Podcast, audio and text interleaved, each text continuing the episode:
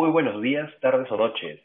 Bienvenidos nuevamente a Exhumando el Pasado, un podcast donde hablaremos sobre personajes, hechos o lugares sobresalientes y misteriosos de Latinoamérica y especialmente Perú.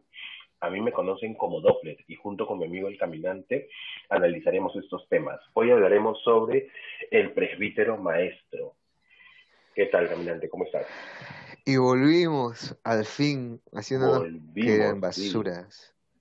Y no volvimos por ustedes, volvimos por nosotros. Yo sé que nos extrañaban. Sí, así es. Y hoy nuevamente tenemos a nuestra amiga Sahara para hablar de este, de este tema, que en realidad le debo agradecer bastante porque ella me ayudó con la investigación, me dio un montón de, de información muy, muy, muy jugosita en realidad. La, reivindicación, dices. Claro, se tiene que reivindicar el podcast anterior. No está Toby por ahí, ¿no? No está el Toby por ahí. No, no está, ya se fue a dormir. Está bien, está bien. ¿Cómo estás, Sahara? ¿Todo bien? Bien, bien, todo bien. Qué bueno. Un poquito feliz. Un poco. Yo también, no te preocupes. Bueno, ¿qué conocen acerca del presbítero? maestro. Es el primer museo cementerio de Latinoamérica. Sí. Fue toda una joda meter muertos dentro del cementerio porque nadie quería entrar porque la costumbre maldita de meter a todo el mundo en las iglesias. Vamos a hablar de eso, vamos a hablar de eso, pero sí, sí, hay una historia bastante peculiar también de la inauguración de este, de este sitio. Es, este, es un lugar bastante pintoresco en realidad y, y me gustó esta investigación que hice gracias al este gracias a la información de Sahara, después también he, buscado en otros lugares, he visto videos en YouTube que, bro, ¿para qué? ¿Para qué hacen? vi un reportaje, vi un programa que no sabía que existía. Como el nuestro. Sí. claro. Este sí lo conozco, este programa sí lo conozco. Porque lo grabas nada más. yo edito. Seguimos siendo, seguimos siendo nuevos todavía. Porque justificación. Lo, he escuchado por eso. Pero, este, pero, por ejemplo, en este, en este programa me iban al cementerio con una medium y mira, me daba vergüenza ajena en realidad. Me vergüenza. ¿Por qué? Porque es como que le hicieron una pregunta a la, a la chica, este, no, la, eh, había una chica que estaba, que estaba, que era la, la que hacía el, el, reportaje y le, pregunta a la medium, aquí se siente más caliente, ¿no? ¿Por qué? Explícame. Bueno, es que cuando hay un fantasma cerca sientes más frío. Así que los fantasmas se deben haber ido. Y es como que, ¿Qué, mierda. Sí, después, después en el pabellón de los suicidas tocaba, este, esta persona ha sufrido mucho, ha estado en la cárcel y quiere que lo liberen porque su, su alma sigue ahí, es como que... ¿qué? ¿En la cárcel o dónde quiere que lo liberen? De la cárcel, no sé, es como que un rocones, no se entendía nada. Pero bueno, pero bueno, dejemos de, rajar y hablemos, a, hablemos de a lo que hemos venido. Vas a ver que vamos a encontrar algún video de YouTube hablando mal de nosotros. Puta, no sé. No, no creo. Que hablen mal, por lo menos habla. Alguien está hablando. Somos tan igual. que no les importamos a nadie. bueno, gente. El cementerio Museo General Presbítero Matías Maestro es el primer panteón de la ciudad de Lima y el primer cementerio civil en América, o se le nombró de esta manera. Inaugurado el 31 de mayo de 1808 y se encuentra en el cercado de Lima, para ser más específico, en Barrios Altos. Fue llamado de esta manera gracias a su diseñador, el sacerdote español Matías Maestro. Aunque vale recalcar de que también me contaron por ahí este, que este, este señor se volvió sacerdote por justamente era el que lo habían elegido para construir el cementerio, pero no tenía ningún título. título y, y, luego, y se, se convirtió en sacerdote para poder construir el cementerio y ya está. Ah, mira, es como hoy en día volverse congresista. Claro, tiene que apelarte bien, sí. apelarte bien a un... Sí, pero, partido. También, pero no dejemos, no dejemos de lado también que el, el señor este también era músico, escultor, pintor, escritor y arquitecto. Ah, Melina, solamente era gallero. Sí, pero, pero vale, sí, pero vale recalcar también de que cuando si tienes una canción, ya eras músico. Si tienes una escultura, ya eras escultor. Si tienes una pintura, ya eras este pintor. Y así sucesivamente. Y no importaba si es que te saliera bonito o feo, ya lo eras. Mm. Ah, lo importante era que eh, hacerlo nada más. Exactamente. Sí, sí, sí. Es como que, oye, ¿no te acuerdas que, que los, los barberos decían que también eran doctores? Ah, claro. Ah, verdad, verdad. Y, ellos eran de los que cagándola se aprende, ¿ah? no, es que, obviamente, es que hay escuela. Esa es la de, te ha poseído un fantasma, toma coca para que te cures. Es exactamente, es lo mismo, es prácticamente lo mismo. Ah, esa no me la sabía. Cero posesiones para los coqueros. Actualmente, este lugar es considerado patrimonio cultural de la nación. Dentro podemos encontrar 766 mausoleos y 92 monumentos en los cuales se encuentran muchos personajes históricos del Perú. Actualmente pertenece a la Asociación Benéfica eh, de Beneficencia de Lima. Gracias Wikipedia por esta introducción, me ayudaste bastante también. Pero, este, pero bueno, este museo, como les dije, se empezó, se inaugura en 1908, pero su historia comienza de una manera muy particular. Eh, hay fuentes que dicen que este, de, en forma de, anecdótica el primer entierro en el, sobre el primer entierro en el cementerio. El arzobispo español Juan Domingo de la Reguera iba a ser el, primer, el primero en ser enterrado en este cementerio, el que iba a inaugurar este lugar. Pero... el pintor Francisco Acosta tuvo un accidente y falleció en el cementerio. Ah, se le murió primero. Se murió primero, lo atrasaron. Y este, así que lo que hicieron, este, lo que hicieron fue esconder el cuerpo hasta enterrar al arzobispo y luego ya le dieron sagrada sepultura. Yo había escuchado la historia acerca de eso, de que no fue él, sino fue un trabajador del, un constructor del mausoleo el que murió primero. Murió, creo que también por un accidente y lo metieron en una fosa común. Es, que sí, escondieron el, escondieron el cuerpo. Este era un pintor que estaba haciendo trabajos dentro del, ah. cementerio. Así que tu historia es, puede que sea la misma que la mía, solo que de otra, de otra forma. Pero bueno. La cosa fue que le ganaron el puesto. Sí. Bueno, la ubicación de ese cementerio se determinó gracias a las nuevas ideas de higiene durante la colonia generada gracias a las reformas borbónicas eh, promocionadas por Hipólito Unanue. Comenzaron las construcciones de este lugar en extramuros, es decir, fuera de los muros de la ciudad de Lima. Recuerden que... Fuera de la Lima cuadrada. Exactamente, Lima cuadrada. Cercado de Lima se llama de esta manera porque estaba cercado por un muro. Y a pesar, y, pero la población se oponía a esto, ya que en ese entonces se enterraban a los muertos debajo de las iglesias, en las catacumbas. Pero el virrey Abascal, porque era zona santa en realidad, no tiene, no tiene lógica. Era, es más, no sé si este, recuerdo de que cuando estudiamos este tipo de, este, sobre las catacumbas, nos mencionaban de que mientras más cerca al altar estuviese, más, más asegurado tenías el, el paso al cielo o tu cercanía a Dios. Claro. Y ahí era un, eh, una, una, subasta del puesto que querías, del lugar donde querías enterrarte y toda la... compra tu lote Exactamente. en la catacumba. en, el, otro mundo. En el, es como si te vendieran una estrella, cuando te venden una estrella. Sí, es estrella. Una... ¿Verdad? Ese, es el regalo más estúpido que te pueden. ¿De qué me sirve una estrella? No voy a poder ni siquiera bloquear con ella porque es una estrella. y el Lima está gris. Sí, sí, sí. Y es no sabes si es estrella, todavía sigue, es un avión. activa, o es, solo luz que está, los últimos rezagos de luz que están llegando a la Tierra y está. Así que, bueno, es un regalo bien vende humo. pero bueno, el virrey Abascal aceptó la edificación de este primer, de la primera parte del cementerio gracias al terremoto de 1746, donde las catacumbas se vieron afectadas y bueno, todos los muertitos empezaron a salir. Y en ese, en ese, terremoto falleció 10% de la población limeña.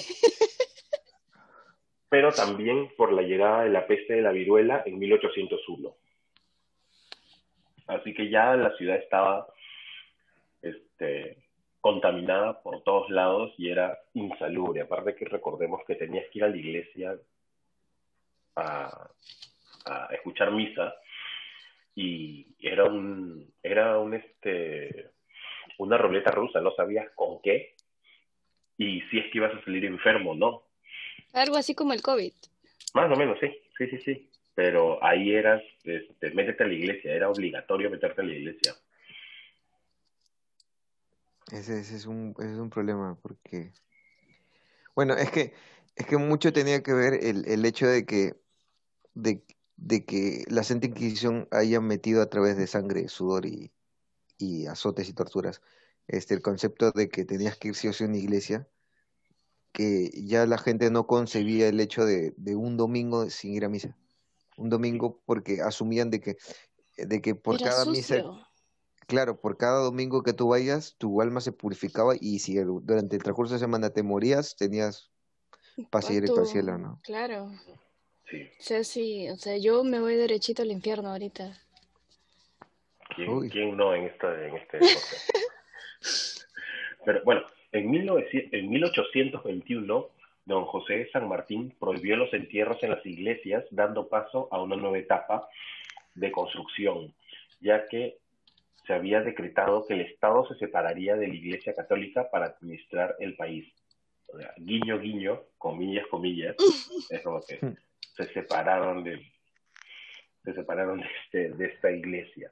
Durante el gobierno de Ramón Castilla se autorizó el arte monumental en este panteón, gracias al auge económico del guano, el salitre, el algodón, entre otras cosas, permitiendo traer mausoleos y esculturas desde Europa, la implementación del mármol para las lápidas. En 1906 se dispuso la suma de 8.000 libras, era mucho dinero en ese entonces, este, se ha devaluado tanto que ahora es como que... Esos cambios me gustan. Moneda, pero para, para una capilla este, fúnebre con los restos de los participantes de la Guerra del Pacífico llamada la Cripta de los Héroes en este lugar donde se encuentran los, este, los héroes de varias de, de varias de nuestras guerras, a pesar de que en esta cripta solo se había decidido meter héroes de la guerra del Pacífico. Pero se, mm. se metieron este, soldados de la guerra de las Malvinas, de la guerra con Colombia, de todas las guerras que hemos tenido con todos nuestros vecinos. Ahí hay gente y también hay un personaje muy importante en, en, este, en esta cripta que es el fémur de Miguel Grau.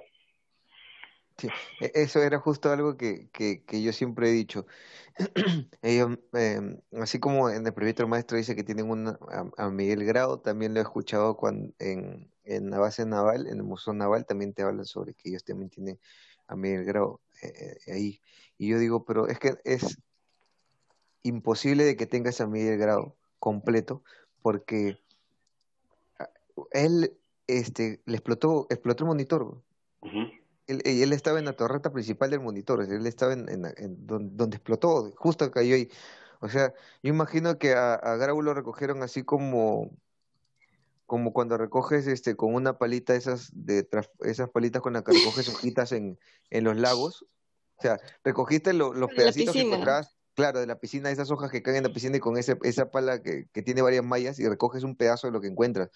Un dedo, puta, si, si tienes suerte, un poco más el fémur, ¿no? Porque completo.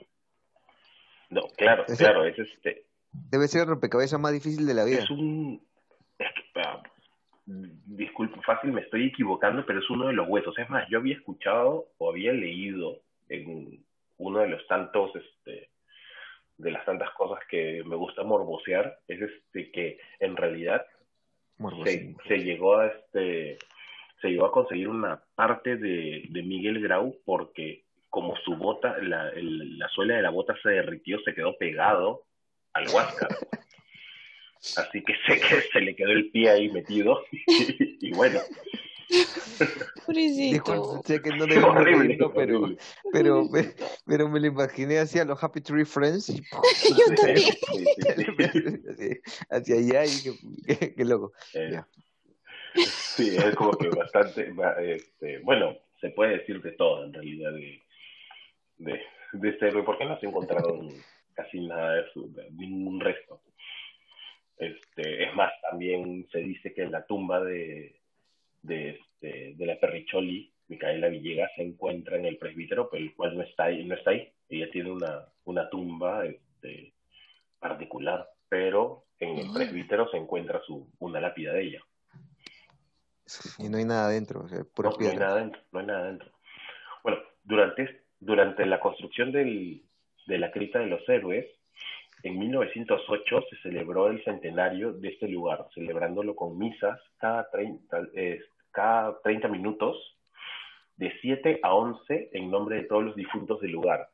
Pero gracias a lo bien conservado que se encontraba, los limeños y visitantes de la ciudad conocían bastante bien este sitio, ya que le, eh, ya que lo frecuentaban seguido. Es más, la gente iba a pasear en el cementerio. Era un espacio tan hermoso que iban a, era un espacio, era, era más bonito que un parque, ir porque tenías todos los mausoleos, todos los, este, todas las obras de arte, porque se compraba arte realmente para poder, este, para poder velar o para poder este, recordar a tus, a tus muertos, a tus difuntos. Es más, gracias al auge del, de, este, del guano y del salitre, los nuevos ricos empezaron a comprar muchísimas cosas para decorar y quedar, este, y quedar así recordados de por vida. Pero mientras, mientras más orden, ah, perdón, mientras más arreglado, mientras más chucherías tenga tu mausoleo, eras más rico. Mientras más grande sea la estatua que tenías, era como que demostrabas más poder en esa época. Sí, en realidad. Bueno, en esa época no, no no, no me parece tan distinto a lo que estamos viviendo ahora, en realidad. Pero, pero, sí, era... Bueno, pero, o sea, el concepto de, de la sociedad cambió por completo, porque hoy en día no, no, uno, uno que no paseas en el cementerio comúnmente, y segundo era de que antes apreciabas y cuidabas lo que tenías. Hoy en día los fumones de mierda entran y se roban los deditos, No sé qué hacen con un dedito de mármol de una de las Pero lo que pasa con los deditos es que los deditos lo utilizan para brujería, porque hay muchos hijos que dicen que les roban los deditos de los ángeles porque son los conductores al cielo. Normalmente los ángeles tienen el dedo, no recuerdo si es el derecho o el izquierdo, apuntando hacia el cielo. Es porque es un conductor hacia la divinidad. Por eso es que la la mayoría de angelitos no tienen su dedo índice. Tamochín, tamochín, tamochín. Sí, pero no, también, no, solo, no solo lo hacen con, con la de los ángeles, sino también con cualquier otra, otra estatua que tenga dedos y lo puedo sacar. Vamos, nos lo llevamos. pero es un concepto este, bastante peculiar. Sí, es un concepto bastante peculiar, pero sí, se usaba para justamente esto. La brujería. Y es como que no entiendo, ¿por qué? ¿Por qué róbale el calzón a tu pareja, róbale el dedo al estatua? Es como que, bro, ¿por qué tienes que El pelo, el pelo. Así, córtale sin que se dé cuenta el pelo. Porque pues no, hay, no hay una brujería que, que, implique meterte el dedo al culo, mejor que más efectiva que estarle quitando las cosas a las personas. De repente sí, no, no, uno nunca sabe. Es probable. Claro, ojalá. ¿Sabes cuántos gays estarían puta, felices de la vida? No creo que muchos, a menos No creo que sí, es como que es distinto, es distinto, no es, no. Es lo mismo un supositorio que, que, por placer no, pues, no, no, creo, es muy distinta la situación. Ah, bueno, en 1917, el domingo 4 de noviembre, Juan José Carlos María Tigui junto con un grupo de personas, provocaron un escándalo. La bailarina Norca Ruskaya, sí, gente, como el, como el trago. Como el vodka. Como el vodka. vodka barato que mezclas con cifrute. O con guaraná y te mete la bomba en la vida. Sí. Parece que esta gente se había metido en una roscalla porque, porque Norca este, bailó semidesnuda en la avenida Mm. principal mientras un grupo de violinistas tocaba la marcha fúnebre de Frédéric Chopin. O sea, Ah, le al pero- Chopin los buenos, los buenos modales en ese entonces. Oh, pero qué, qué chévere. Pero ojo, semidesnuda, el semidesnuda que entendemos hoy en día o semidesnuda para la época. Enseñando el tobillo.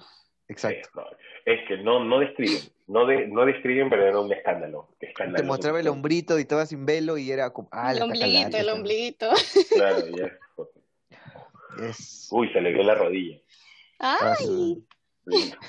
Parece porno, porno este mormón, Musulmán. así, ¿no? Musulmán. ¿no? Sí, sin explosiones, pero con todo el sentimiento. Esta es la explosión dentro de ti. Así.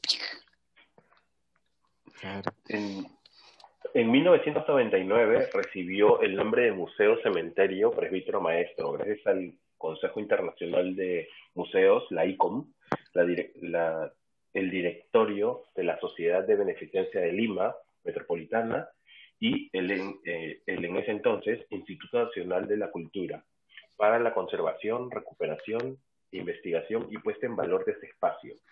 Una de las iniciativas ciudadanas más interesantes se llama Los Amigos del Presbítero Maestro, cuya labor es la de mostrar a este museo como una fuente de inspiración para artistas de todo tipo. Para ello, es, esta agrupación ha hecho varios videos sobre los personajes que se encuentran descansando en este panteón.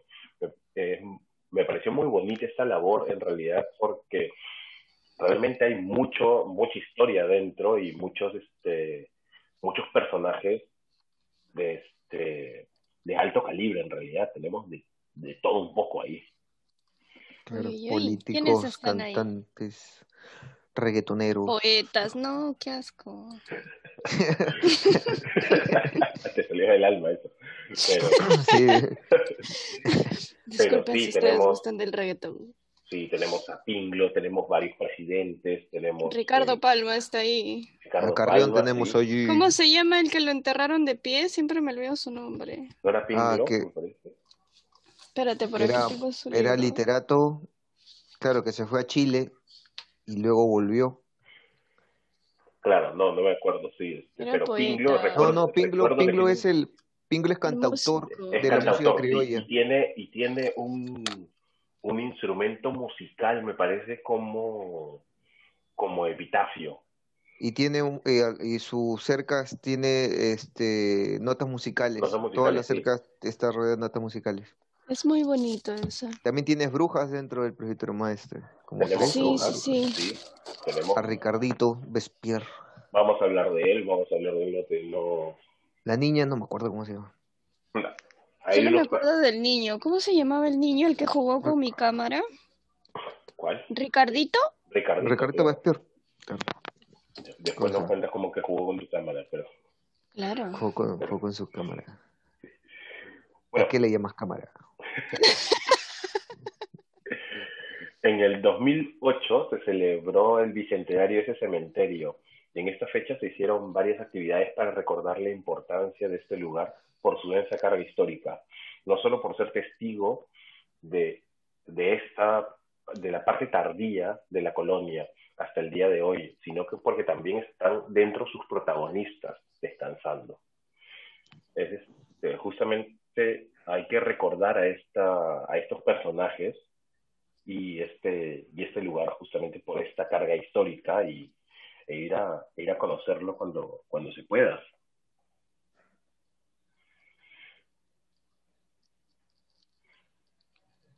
Sí, ¿no? Tal vez. ¿Eh? Bueno, gente, vamos a un, a un corte Vamos y a hacer cositas y volvemos. Y Volvimos. volvimos, gente. ¿Se me extrañaron, amigos? No. Bueno, Una cosa rápida, una cosa de locos.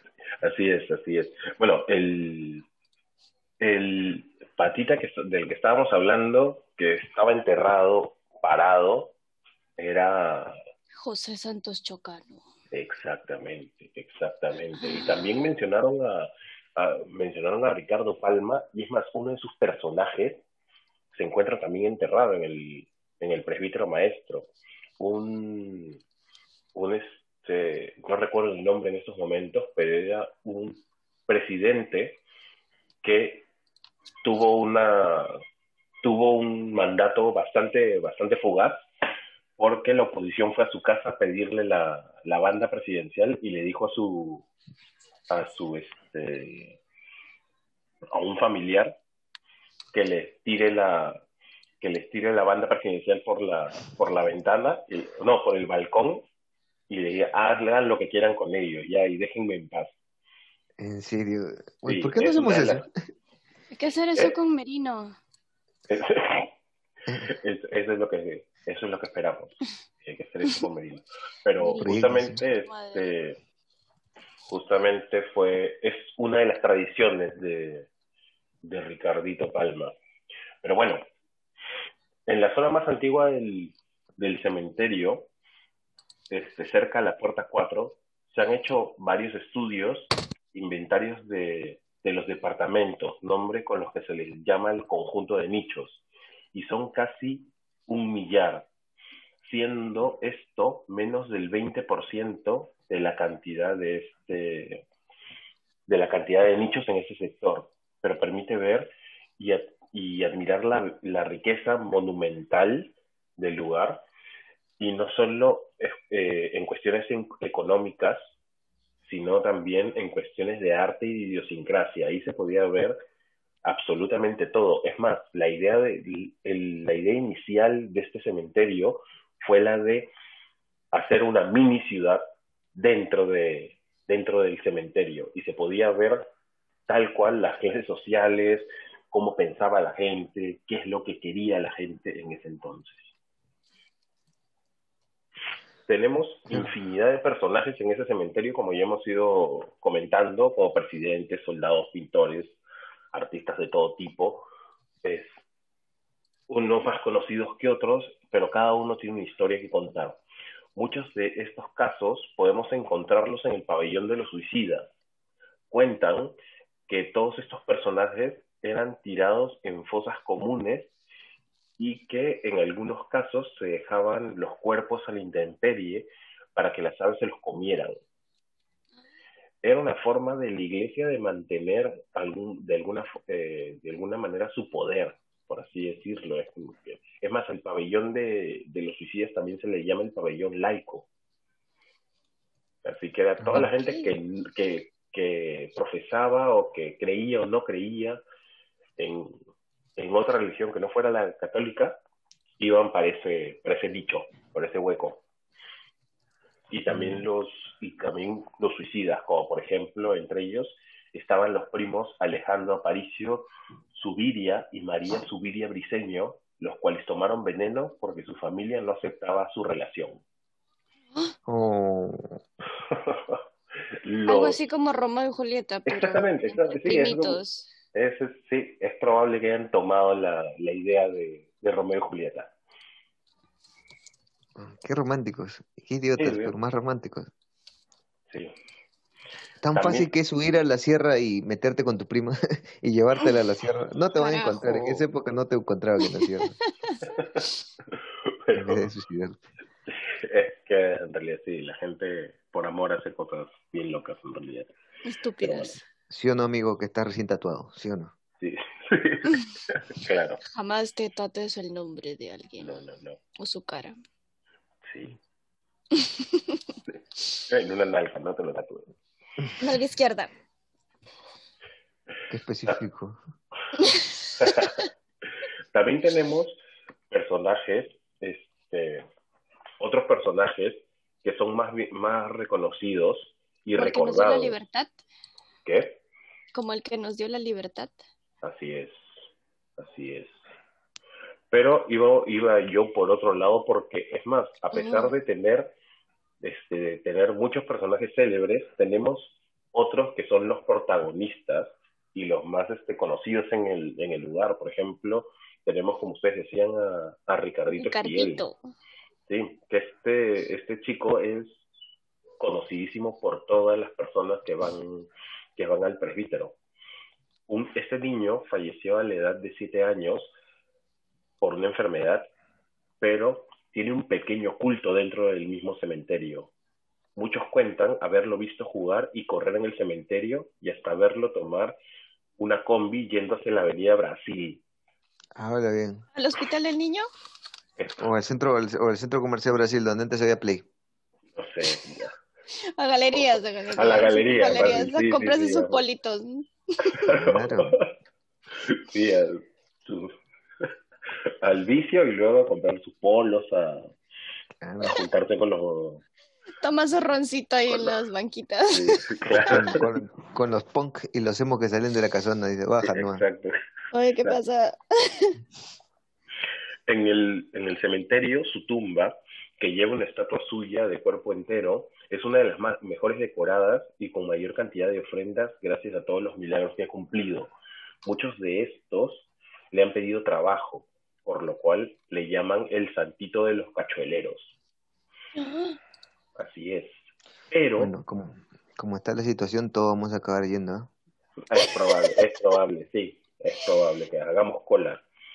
Y yo, me- yo me imagino la persona que tiene que limpiar esta, es- después todas las flores marchitas y todo, debe ser, otra vez vinieron estos Dulces derretidos. Sí, dulces. Globos Es de Es cifra. como, es como que, brother, yo te limpio, pero ya, ya, ya no hagas nada, güey. claro. Ya bájala, weón, bájala.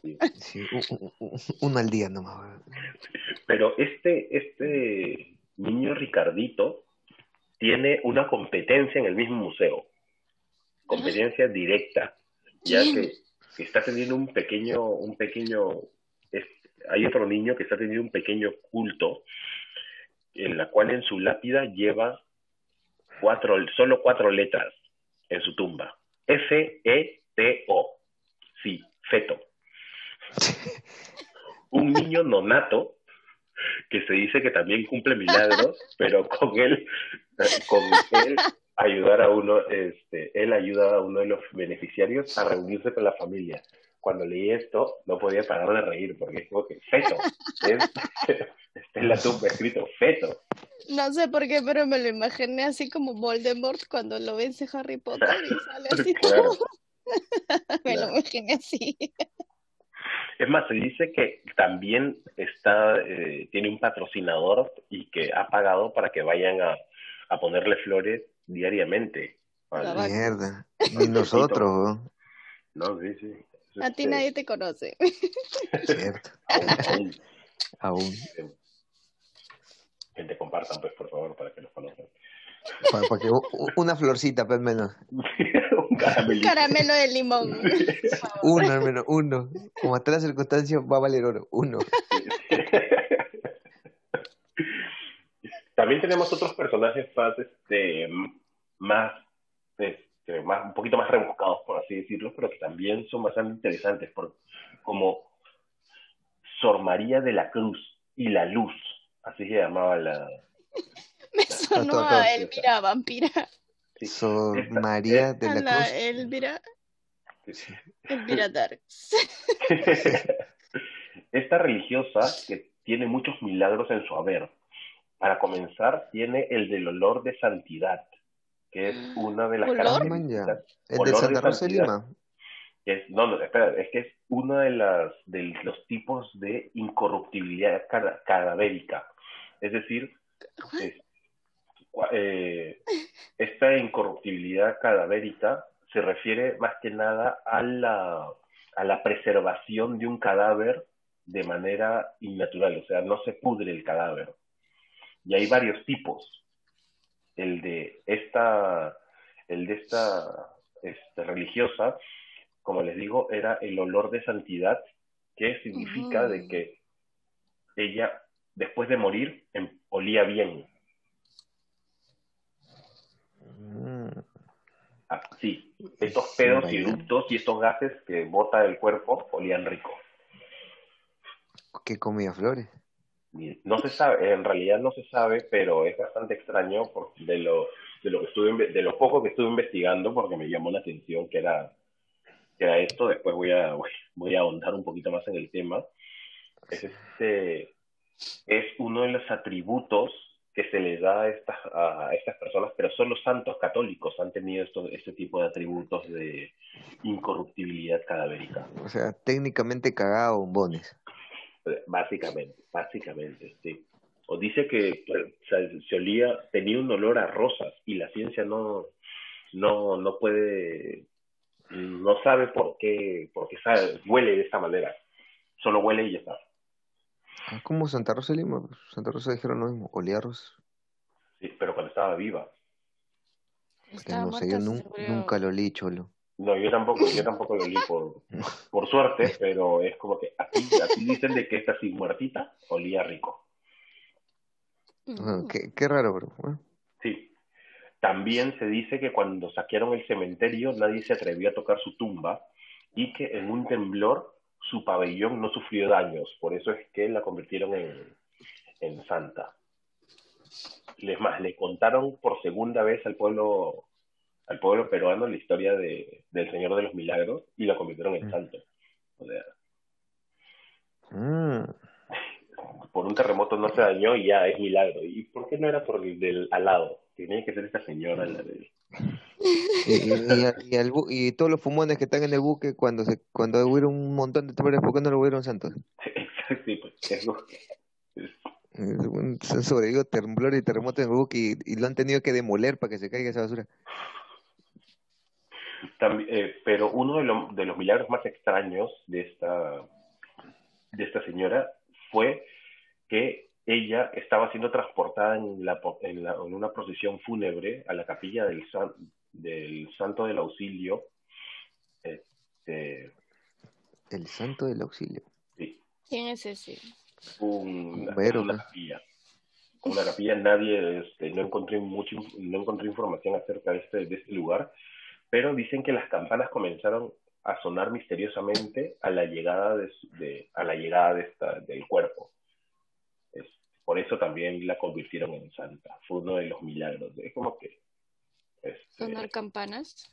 Sí, sonar, o sea, alguien alguien subió, puede haber tocado la campana y dijeron no, misteriosamente sonaron. Fue una paloma, ¿no? Un gallinazo que se chocó en la campana. probable, probable. Me dio mal y Sí. Se fue de cara. Pero este personaje del cual voy a hablar ahora, que me llamó mucho la atención, no es santa, pero es otra religiosa francesa.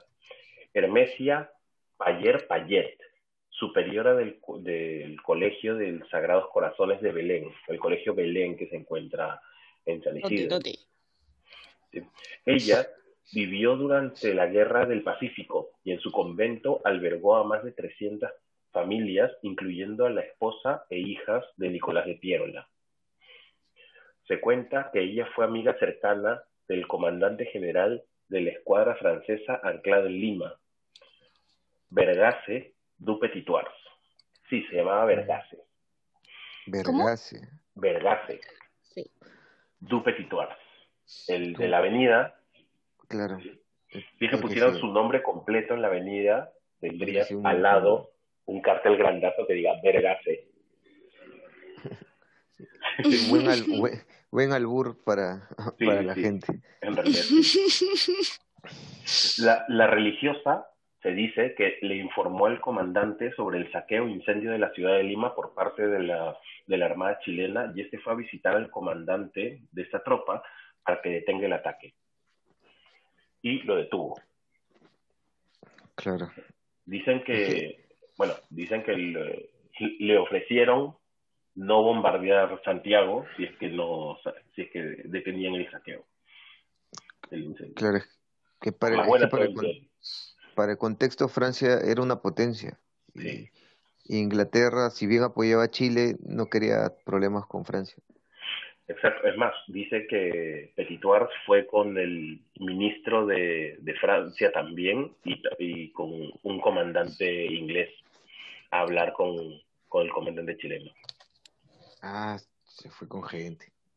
Posteriormente, la religiosa estuvo en contacto por correo con, con Este, me, me, parece muy, muy loco que gracias a esta, que la historia diga que gracias a esta, esta religiosa se haya evitado, se haya evitado todo el, todo el problema que hubiera tenido en la ciudad de Lima.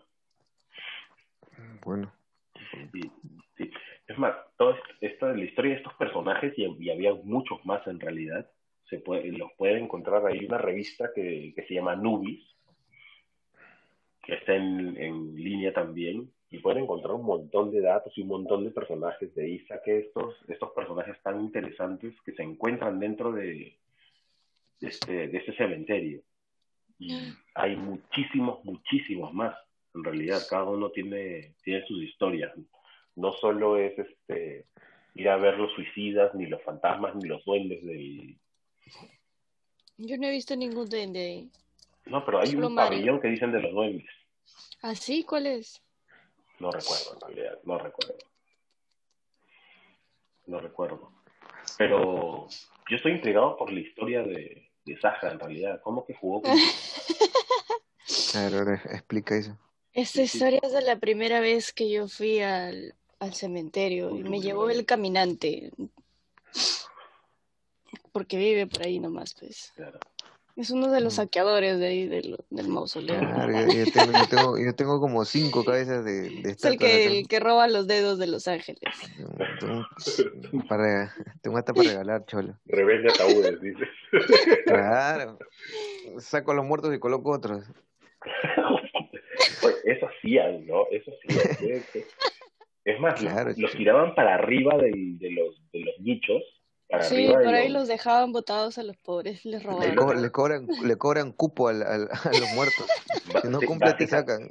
Básicamente, básicamente, sí. Si no, te ponían otro muerto y todos esos ataúdes los tuvieron que sacar por el por la construcción del, del tren eléctrico, pues.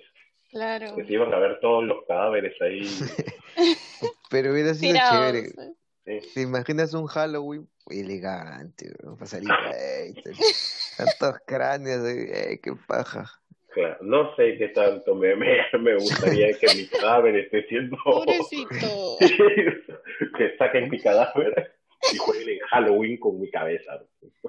Eh, ya está muerto, bro. Sí. Pero bueno, ¿qué pasó? ¿Qué? Cuéntanos. La verdad, ¿no? Nos, nos desviamos.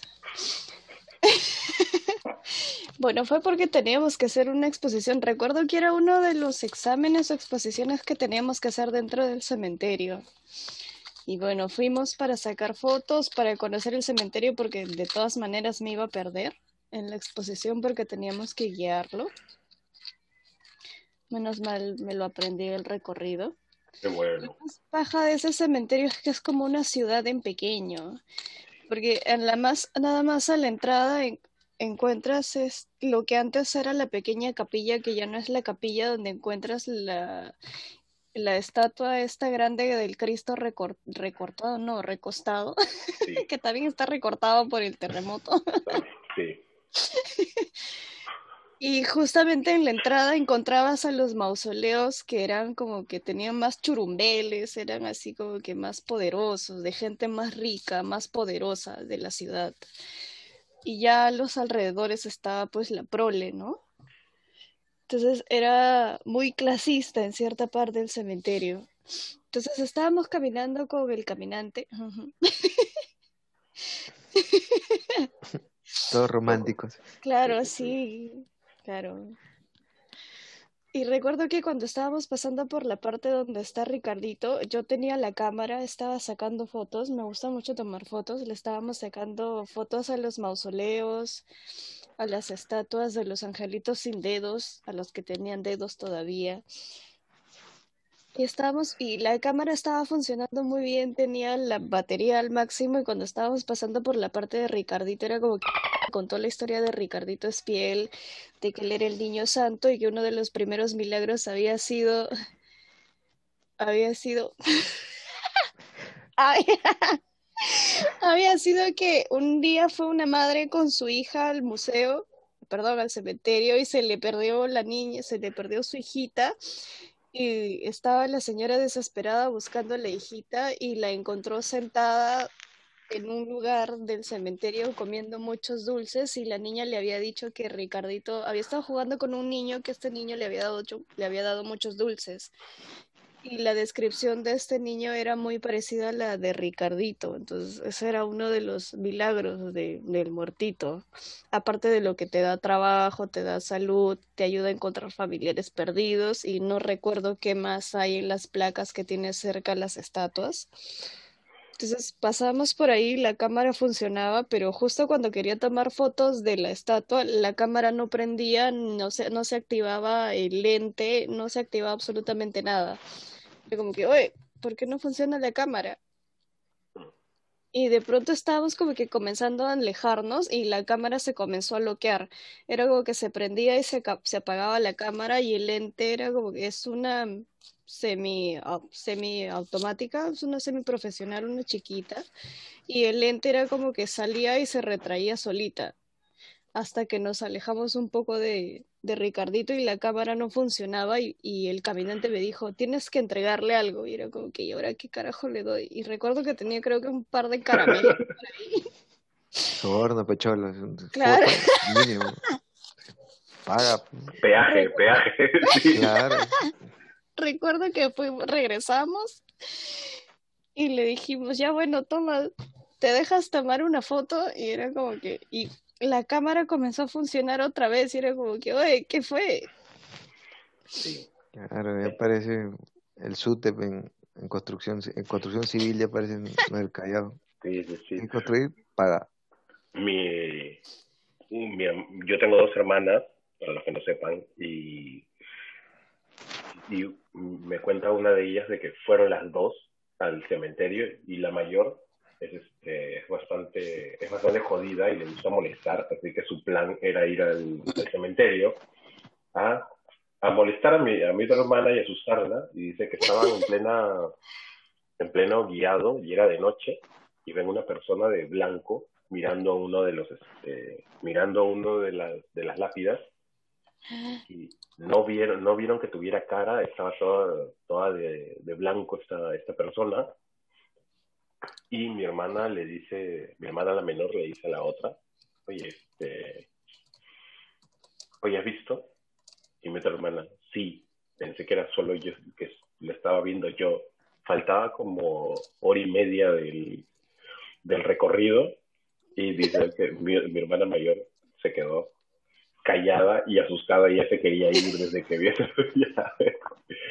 y sí hay varios avistamientos ven, ven muchas este, muchos fantasmas en realidad y muchos espíritus no no solo no pero no con malas intenciones sino solo son espíritus que están ahí están en su cuerpo ahí no gente no Y, no creas que porque claro. fantasma le va a hacer daño No, no todos te hacen daño y muchas personas tienen la creencia de que cuando visitas un cementerio, al momento de salir tienes que sacudirte los zapatos para, digamos, dejar la tierra del cementerio ahí, claro. en su lugar, para que no, digamos, no te lleves a los muertos contigo. sí. Y una de las cosas que a mí me pasó de, creo que de las varias veces que fui al cementerio, siempre con el caminante porque él me cuidaba, tú sabes, su barrio. es que sí hemos ido varias veces con, con él. Sí, un montón de veces. Bueno, sí. una de las veces que fui es extraño, es extraño porque recuerdo que una de esas noches estaba yo durmiendo tranquilamente, recuerdo que era verano, eran aproximadamente las dos, ya casi tres de la mañana y yo sentía, era verano, bueno, dormía solo con la sábana y yo sentía que me jalaban la sábana y estaba como que, oye, ¿dónde está mi sábana? Y me seguían jalando la sábana y era como que me, me desperté, me senté en la cama y dije, ¿qué carajos pasa con mi sábana? Y mi sábana estaba al pie de la cama. Bueno, me paré yo dije, fácil, la he pateado. Jalé la sábana otra vez, me tapé y otra vez estaba como que me jalaban la sábana, pero esta vez yo tenía la sábana agarrada con las manos y estaba como que me jalaban la sábana y era como que deja mi sábana, carajo, déjame dormir. No me jodas, carajo, tengo sueño. Y entonces escuché una voz que me, me susurraban el nombre y era como que me decían, despierta, despierta, despierta. Era como que no, no quiero despertarme, déjame dormir, tengo sueño. Y era como que despierta, despierta, despierta. Y recuerdo que me desperté y le dije, ¿qué, qué carajo quieres? Ah, era una chica que tenía el cabello más o menos a la mitad del cuello, era lacia, tenía las ojeras más grandes que su carita, estaba con una bata así como bata de hospital y estaba, no sé si estaba descalza, no recuerdo, pero tenía las uñas negras y me decía, despierta. Y yo le decía, yo le decía, no me jodas, déjame dormir. Tengo sueño. Y recuerdo que intenté volver a dormir y otra vez estaba como que me movía la almohada o me movía la sábana y era como que maldita sea, quiero dormir. Entonces, no, no, no, porque... no, porque yo no vivía mi prima conmigo. Entonces, y de pronto se abrió la puerta del ropero y se cerró. Y era como que, y era como que, ¿qué fue? Y te juro que yo pensé que estaba soñando. Ya, ya te lo niego, no hacer caso, déjame, ganar, ya me acompaña. Claro. Se voy a buscar el fauno. Claro. Te quería llevar a Narnia y tú Y no la cagué, chamare, ¿por qué no me fui? Hubiera estado mejor que acá con Merino. Sí. Pero es que hay muchas historias en realidad. Bueno, esto te pasó en tu casa fácil era de, fácil te lo jalaste del, del presbítero o fácil te lo jalaste de otro lado, quién sabe. ¿De dónde habrá sido? Siempre me sigue. Pero, este, en conclusión de este, de este tema, en realidad es, para mí, el, el hecho de la importancia de las, de las edificaciones y de estos monumentos, llamados monumentos, justamente por su historia. Son testigos de mucho ahí este, y muchos los ven y los menosprecian. Es como caminar en el, en el centro y ver tanta casona que lastimosamente está hecho, están hecho caca y están hechos mierda y es este y tienen cada uno tienen tienen historia también este este cementerio como como les decía es de 1808 tiene más, este, más historia que el mismo, el mismo Perú como, como país realmente. Ya, y, y no. Y hay gente que puede ir a, investigar, puede ir a estudiarlo, puedes ir a apreciar y te vas a encontrar con mucha historia. Vas a encontrar en cada uno de las lápidas y los mausoleos que encuentras, como les decía, una historia distinta y que es relevante. Por ejemplo, esos tres personajes que elegí para, para hablar de, estos, perdón, estos cinco personajes que elegí, los primos y las dos religiosas y, este, y Ricardito, que son personajes muy reconocidos y muy recordados en este, en este lugar. Pero también puedes ir a visitar a Ramón Castilla y decirle gracias, nos liberaste. Sí. Claro, si sobre todo eres negro. Y lo más triste, creo yo, de la parte del mausoleo de Ramón Castilla, que es al menos hasta la época en la que yo solía ir al cementerio, era que era uno de los más descuidados. Las estatuas estaban llenas de moho, llenas de polvo, la reja que te permitía entrar al mausoleo estaba destrozada. Recuerdo que entramos con el caminante para ver, para chismosear a ver qué había, si encontramos su, su cráneo por ahí o qué sé yo y estaba todo lleno de basura, lleno de polvo. La verdad que ahora no sé cómo esté porque hace mucho tiempo que no he regresado. Mi bisabuela está ahí. Entonces creo que también la importancia de estos tipos de lugares es prestarle valor al, a la parte del arte, porque hay muchos mausoleos que son de la época colonial, tienen, hay neogóticos, el simplemente hecho de ver las estatuas que hay ahí, aprecias la parte de cómo trabajaban en el mármol. Puedes ver hasta lágrimas en las estatuas. Sí, es bastante, es bastante, eh, bastante interesante lo que dices porque sí, puedes ver detalles, como la perfección que eh, en ese entonces se usaba para el arte es increíble. Hay estatuas que tú ves y dices, esta, esta verdad se, puede tener vida en cualquier momento y, se puede mover. Me, lleva, me lleva. Sí, me, o sea, este, las, este, las dolorosas, me parece que así se llama ese tipo de... Dolientes. Las dolientes, las dolientes, claro, es este, mujeres llorando que de noche tú las ves y parecen fantasmas o mujeres que están, que están llorando. Y ahí también hay este hay historias acerca de, de, fantasmas que penan en ciertos lugares, justamente recordando estas, este, a estos personas que se fueron. Pero no solo en este cementerio, sino como les digo, las casonas del centro, las huacas, es este, son lugares que se están destruyendo y se están dejando de, se están dejando, se están echando a perder únicamente por el desinterés de, de la comunidad por su historia. Es por la falta de patriotismo. Ah, sí, es por la falta de, de interés, sí. Así que gente, cuando puedan darse una vuelta, háganlo. O sea, el, 90% de los atractivos que tienes históricos están dentro de Lima. Sí. Eh, huacas, museos, bibliotecas, todo está cerca, centro de Lima. Ahorita no vayas porque no está abierto. Pero, que te cae este, una molotov o te cae tu lacrimógena por ahí. Eso mero, un perdigonazo. Pero en, cuando puedas, en vez de irte a, no sé, pues, en vez de irte a, a Chabuca Granda quizás a comer algo, porque ahora en la noche, date una vuelta en la tarde, pues tienes el, BC, el BCR, tienes este, la gratis. Y son gratis, o sea, claro, y son gratis. El, o ya, o si no pagas un sol, como el Museo Numismático. Amigo, ¿sabes la historia del nuevo Inti? No. ¿Cuál es el nuevo Inti? ¿De dónde salió? ¿Por qué salió? Y espérate que si seguimos dando así, va a cambiar de nuevo la moneda y vas a querer aprender cuál es la nueva moneda. ¿Y por qué se dio? ¿Por qué se dan los cambios de moneda? No seas ignorante, amiguito. Anda a visitar los museos. no, es que en realidad sí, es mucha hay mucha historia ahí. Es eh, tú puedes ver, el, como, ocurre con el presbítero, tú puedes ver el lugar y es precioso sin saber su historia. es hermoso ese lugar. Eh, yo opino que visitar el presbítero maestro es como visitar una pequeña ciudad.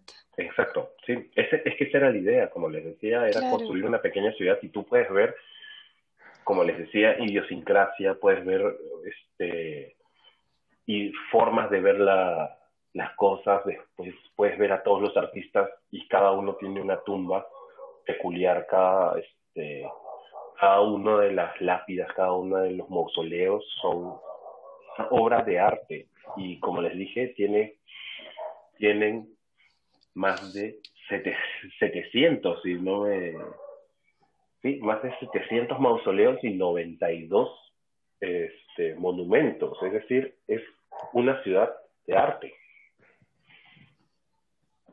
Pero lastimosamente está muy descuidado, al igual que otros, otros lugares que están eh, puestos en valor pues literalmente están puestos en valor y no sabes qué valor es el que, el que están puestos, pero... y si te gustan los pajaritos, también puedes ir a ver pajaritos ahí. No solo encuentras gallinazos, sino también encuentras este, lechucitas, porque las lechucitas suelen hacer sus nidos dentro de los, de los mausoleos viejos, que están todos horribles, pero ahí encuentras vida. Entonces, es muy bonito ir. Es, que es irónico, pero sí, el, cementerio está lleno de vida gracias a todo el arte que tiene dentro. Así es. Y, es y recomendamos ir a, a, que vayan a estos lugares a conocer realmente su historia y a recordarla. Bueno, gente, ya saben, síganos por redes. Recuerden que estamos en todos lados por Exhumando el Pasado, tanto Instagram, Facebook. Ah, algo importante, gente, es que hemos vuelto este, con todo. Y algo importante de volver es que hemos traído algo bueno, algo nuevo. ¿Drogas? Y es que no, ya quisiéramos. Este, de drogas? No. No. O quizás sí. Pues ya verán. Este, vamos a estar trabajando con un grupo de, de pequeñas microempresas pro, pequeños proyectos. emprendimientos. esa es la palabra, emprendimientos. Y este van a tener un pequeño espacio dentro del propio este, podcast y también van a estar siempre en los banners que se colocan cuando se va a lanzar el nuevo episodio, siempre van a estar allí, bueno, siempre, siempre mientras duren y si todo bien, si todo bien con ellos, van a estar allí siempre los logos para que ustedes puedan entrar chequearlos. Este, así como nos dan like a nosotros y nos siguen en Instagram y en Facebook, también este, apreciaríamos nosotros un montón que le pudieran también igual dar, este, dar like a estos emprendimientos que, que por como está la situación, esperemos duren y como está la situación, esperemos de que, de, que de que funcionen, o sea, por eso los están, por eso están con nosotros, porque queremos que ellos también crezcan y, y, y, de alguna forma indirecta o directamente las personas que ustedes que nos escuchan se van a ver beneficiados. Así es. De alguna ah. u otra forma. Y ¿No también... vas a comida? No sé. Vamos a ver. Eso es por internet. Que ser... por internet. Así que, ya sabes, amigo emprendedor, si tienes algún negocio, algún producto que quieras vender, que quieras que avísanos, te ayudamos, te damos la patadita para que comiences tu, tu negocio. O la patadita de Alan. No, no, no, esa, no, no, no. Por si acaso, zapateros también aceptamos. Así que gente, ya saben, vení, regresamos y estamos mucho más emocionados por esta segunda parte. Vamos a mejorar mucho más, sí, obviamente, porque está Sahara aquí redimiendo. Vamos Vamos a mejorar y ese podcast que, que no sale tan bien Vamos a, vamos a depurarlo. bueno, gente, gracias por escucharnos y ya saben, síganos. Sí, cuídense y nos vemos. Nos vemos doble. calor, usen desodorante. Nos vemos a cuídense. Bye. Wow.